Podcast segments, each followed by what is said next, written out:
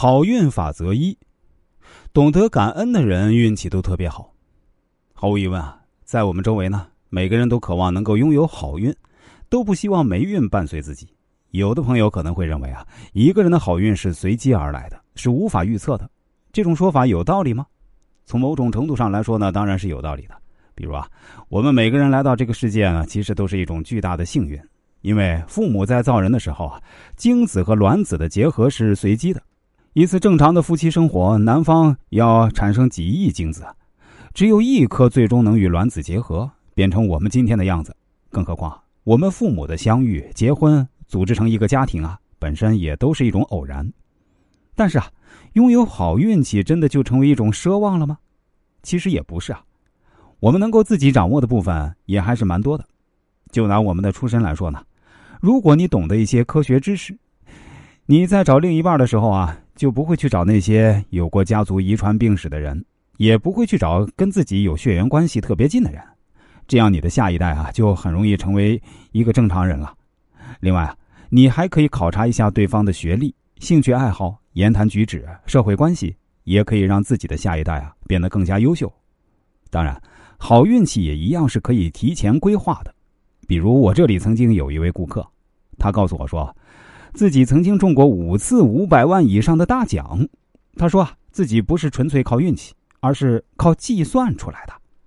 他是复旦大学数学系毕业，曾经高考数学满分。当然，他也不是只买一张彩票就中了，而是在计算到一个可能中奖的区域后呢，就大量买入这个区间的彩票，从而提高自己中奖的概率。那从这期节目开始啊，我。给大家分享几个我认为能够带来好运的法则。首先呢，举个例子啊，你给两个人送了同样的钢笔，其中一个人说了句谢谢之后呢，就再无下文；而另外一个人呢，除了当面表达谢意，还时不时会提起，你也经常看到他在使用。那请问你会更愿意跟谁相处呢？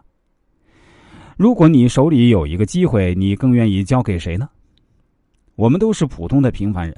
自然都希望自己的好意或者付出能够被看到、被珍惜、被重视，能够帮助和惠及他人，那会让我们觉得自己的付出是值得的，自己对别人和这个世界是有价值的。因为我们的自我价值感并不是空中楼阁，而是建立在与别人的互动和关系中。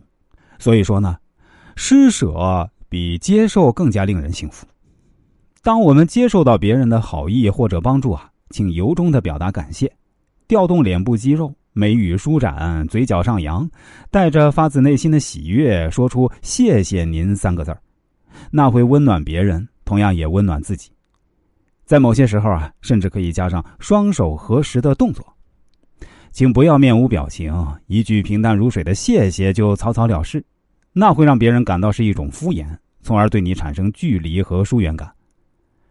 当我们常怀感恩之心。会创造和发现生活中更多的机会和美好，这是开启自己好运连连的开挂人生的第一把钥匙。